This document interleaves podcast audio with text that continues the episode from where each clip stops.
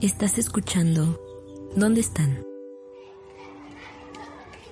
Este episodio es la apertura a historias de lucha y resistencia de las madres e infantes víctimas de sustracción de menores en México.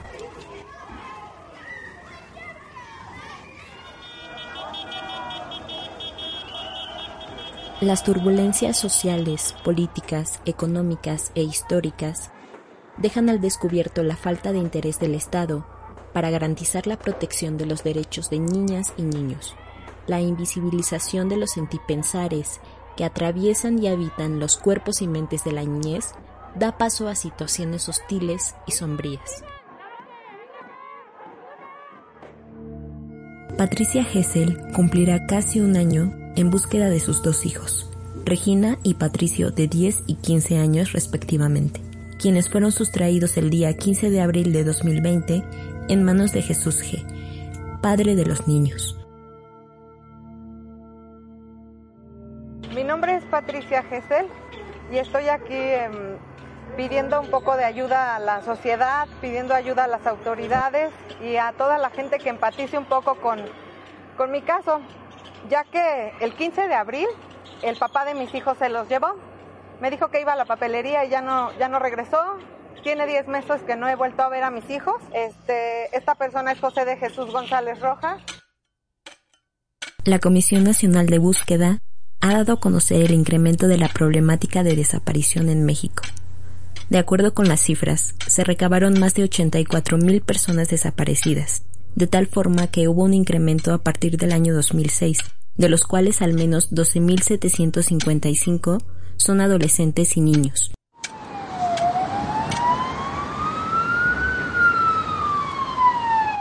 La desaparición de menores de edad tiene que ver muchas veces con la sustracción, que se entiende como un delito mediante el cual una persona induce, oculta, retiene, recibe o esconde en cualquier lugar a una niña, niño o adolescente. Haya o no haya orden de custodia en relación con la niña, niño o adolescente, con la intención de privar de esta acción a una madre, padre o tutor o a cualquier persona que tenga la guardia y custodia legal. Esta definición proviene de la Ley General de Alerta Amber, Sistema de Notificación de Menores de Edad Desaparecidos.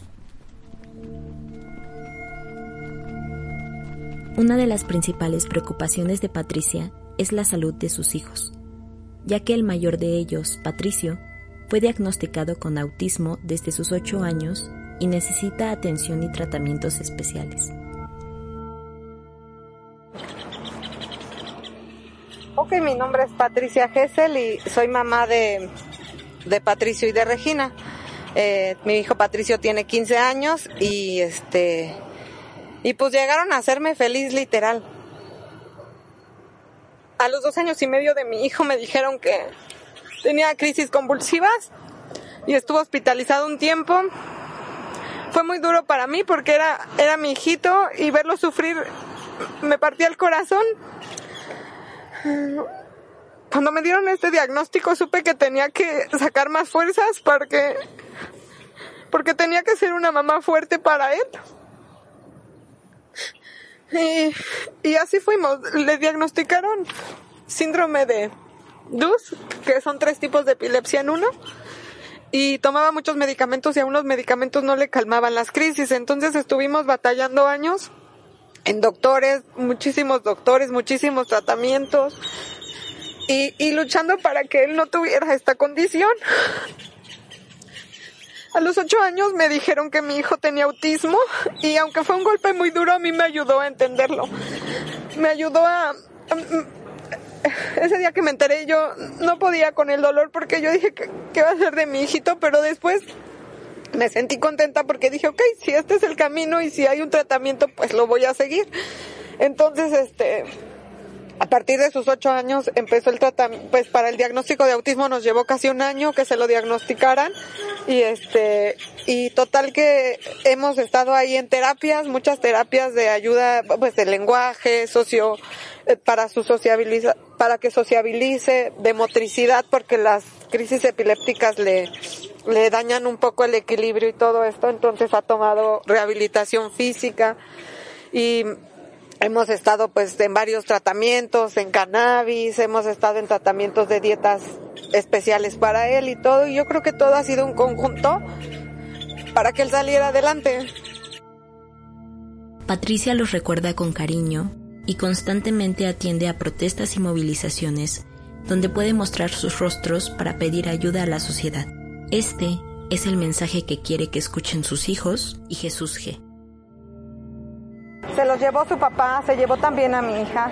Estoy muy preocupada por lo que pues él les esté diciendo, ¿no? Porque él puede inventarles cualquier cosa. He oído casos hasta donde dicen que puede ser que la mamá se, se murió, le digan eso a mi hija y todo. Y yo quiero hoy decirle a mis hijos, Patricio y Regina, que yo he estado aquí, que desde el 15 de abril que su papá se los llevó, me he estado moviendo con la gente que me ha ayudado, amigos, familiares, para buscarlos, para tratar de dar con su paradero y los extraño mucho.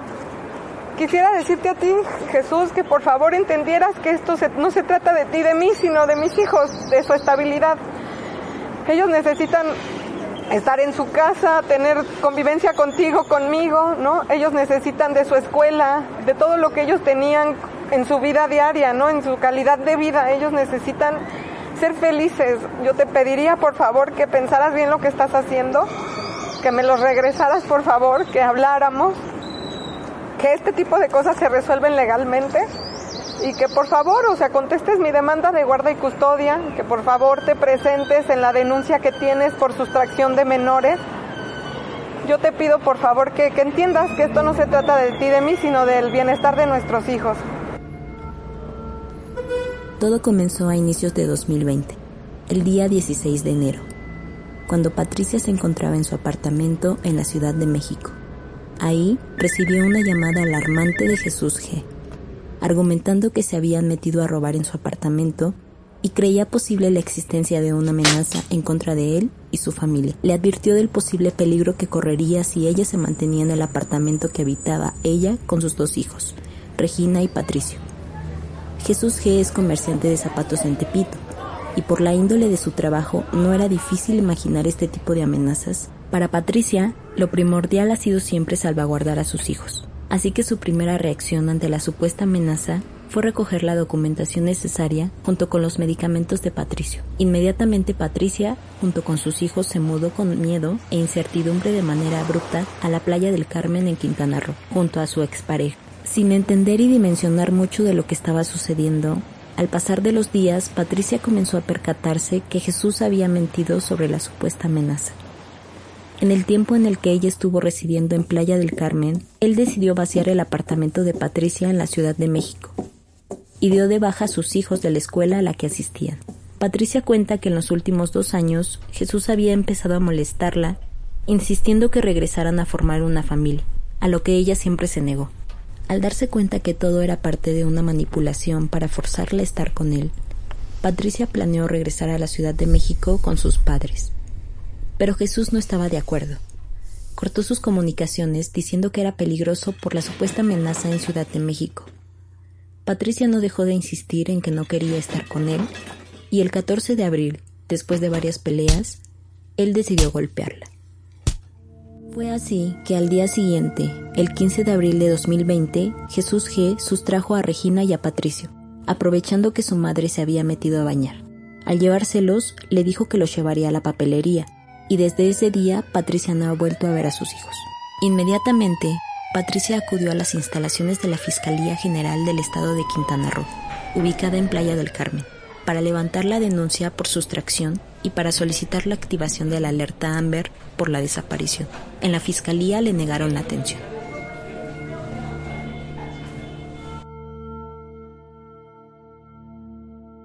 Deberían de entender que esto es una desaparición, o sea, para nosotros es una desaparición. No sabemos dónde están nuestros hijos y que tú llegues y que el fiscal, los MPs te digan que no es delito, es muy doloroso, te desgasta, impotencia, te da mucha impotencia. Conozco muchos casos de mamitas en donde ni siquiera les han levantado la alerta Amber y, y es luchar contra esto, ¿no? Es como que se hiciera algo. Yo pediría a la Cámara de Senadores, a los que hacen las leyes, que de verdad pusieran atención en la problemática que estamos viviendo. Hay más de 359 carpetas de investigación abiertas en el tema de sustracción de menores, más las que no levantan. O sea, es un delito que va a la alza.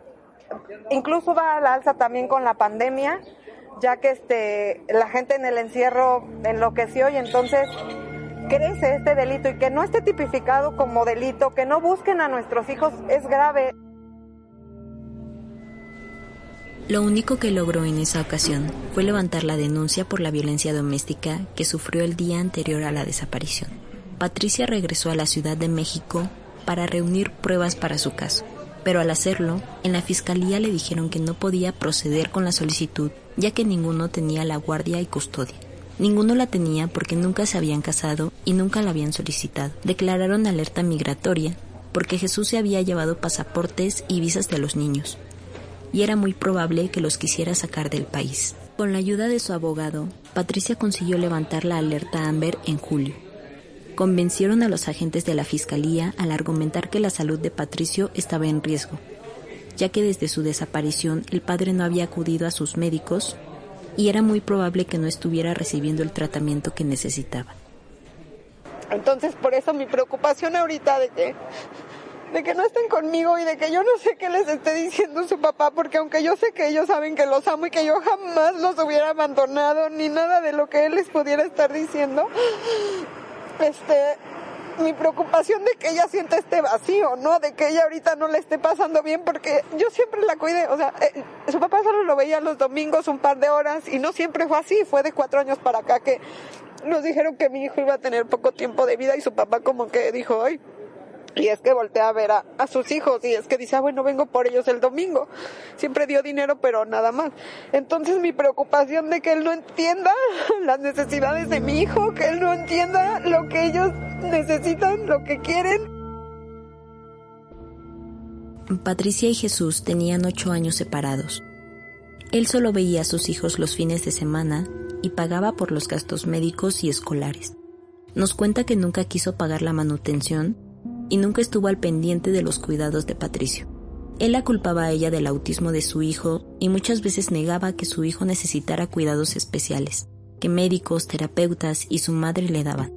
Desde entonces la situación no ha mejorado. La mayoría de los juzgados han permanecido cerrados en la Ciudad de México debido a la pandemia por COVID-19 y hasta el día de hoy aún no le han dado la guardia y custodia.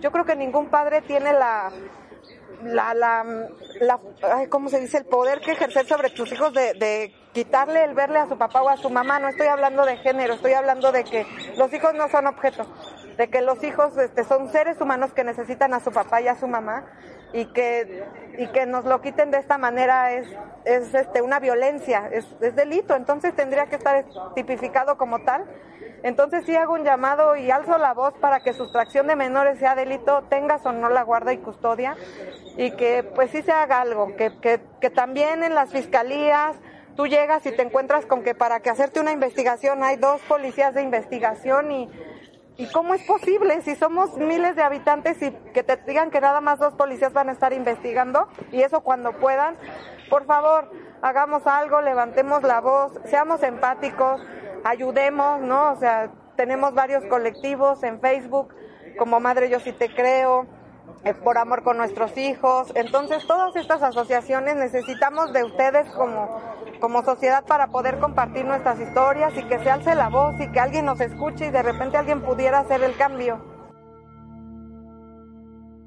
Le han dicho que para conseguir la custodia necesitan entregar tres notificaciones del juicio a Jesús G y si no responde a ninguna, Patricia podrá levantar la denuncia por sustracción y su expareja tendrá una orden de aprehensión por este delito.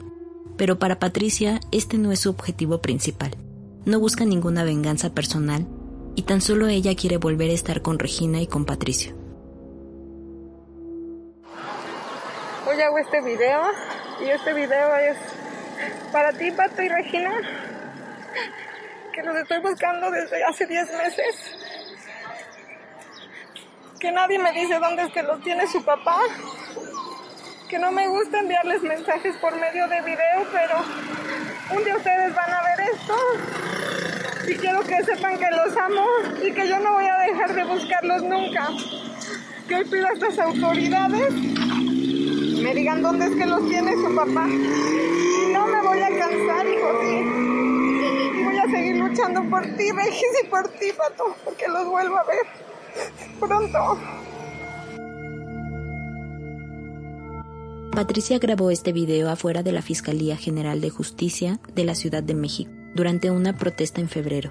Durante la protesta, varios familiares de desaparecidos exigían justicia y búsqueda de sus hijos. Ese mismo día, el fiscal les recibió y le negó la atención a Patricia, diciéndole que en su caso no había delito ni desaparición. Patricia nos cuenta lo mucho que extraña a sus hijos y cuánto los quiere ver. Entre estas cosas, habla sobre los logros de su hijo y algunas otras anécdotas que le gustaría compartir. Amor, el amor que le tengo, el amor que le tiene mi familia, para que él pueda salir adelante, ¿no? Porque me decían que mi hijo pues no iba a tener como mucha calidad de vida y gracias a Dios mi hijo camina, mi hijo pues, toma natación, mi hijo se expresa, ¿no? Yo creí, me dijeron que ellos no dicen sus sentimientos y yo creí que nunca me iba a decir que me amaba. Y, y gracias a Dios con el tiempo él, él ya me decía, te amo mamá y te amo y me daba, un día nunca lo voy a olvidar, salió de la escuela y me dijo gracias mamá y yo, mm, bueno, no, no respira, me quedé en shock y yo le digo a mi hija, ¿qué dijo? Y dice, dice que gracias. Y yo, Gracias, ¿por qué, hijo? Dice, Paul, mi sándwich. Y yo, mi amor, yo te lo doy con todo mi amor, mi cariño, no me digas gracias. Es como esa conexión que desgraciadamente los niños con autismo no tienen, o muy pocos. Mi hijo es un, es un niño increíble que te enseña muchas cosas que nunca me voy a cansar de agradecerle a Dios porque gracias a eso mi, mi, maternidad cambió mi manera de ver la vida, de agradecer cualquier cosa, cada paso que se da, cada día que se respira. Y, le agradezco. Y después este, vino mi hija Regina. Regina ya tiene 10 años. Y es una niña increíble, la cual me he dedicado a, a, llenarla de autoestima para que sea feliz. Yo sobre todo en la vida no quiero que, que, sea una niña materialista ni cosas de estas, sino que sea una niña que, que empatice, que se esfuerce por lograr lo que quiere, que sea feliz, que nunca, lo que me gustaría es que nunca permitiera que nadie le, que nadie la violentara, ¿no? Que nadie le, hiciera nada malo, que siempre digo que respete a la, a, la, a la gente que la rodea, ¿no? Nosotros tenemos, ella tiene a su hermanito Patricio, ¿no? Pero yo siempre le digo, hija, tú sé la diferencia, ¿no? Y, lo único que te pido es que seas feliz, ¿no? Que tú, yo quiero que tú seas feliz, que si saco 10, 6, 8, no me importa, yo quiero que hagas lo que tú quieras y seas feliz. Preocupación ahorita de que de que no estén conmigo y de que yo no sé qué les esté diciendo su papá, porque aunque yo sé que ellos saben que los amo y que yo jamás los hubiera abandonado, ni nada de lo que él les pudiera estar diciendo, este, mi preocupación de que ella sienta este vacío, ¿no? De que ella ahorita no le esté pasando bien porque yo siempre la cuidé, o sea, eh, su papá solo lo veía los domingos un par de horas y no siempre fue así, fue de cuatro años para acá que nos dijeron que mi hijo iba a tener poco tiempo de vida y su papá como que dijo, ay, y es que voltea a ver a, a, sus hijos y es que dice, ah, bueno, vengo por ellos el domingo. Siempre dio dinero, pero nada más. Entonces mi preocupación de que él no entienda las necesidades de mi hijo, que él no entienda lo que ellos necesitan, lo que quieren, me preocupa. Yo sé que igual no están siendo violentados, pero Dios mío, su, su salud emocional es muy importante y, estoy preocupada y lo único que le pido es a Dios que le, que le dé a mi hijo paz, calma y a mi hija también. Y, y alguien por favor me diga dónde es que están, o sea, que por favor alguien se toque corazón de su familia. Los que supieran dónde es que está, que me dijera, que me dijeran dónde es que los tiene. Si quieren contactar a Patricia Gessel o apoyar en su proceso de búsqueda, pueden contactarla mediante la página de Facebook Ayúdanos a encontrar a Patricio y a Regina. Antes hablamos sobre las tres notificaciones sobre la guardia y custodia. La tercera notificación tiene que ser por edicto en algún periódico y puede costar hasta 50 mil pesos. Mediante su página de Facebook, Patricia realiza rifas con las cuales puede pagar este y otros gastos legales.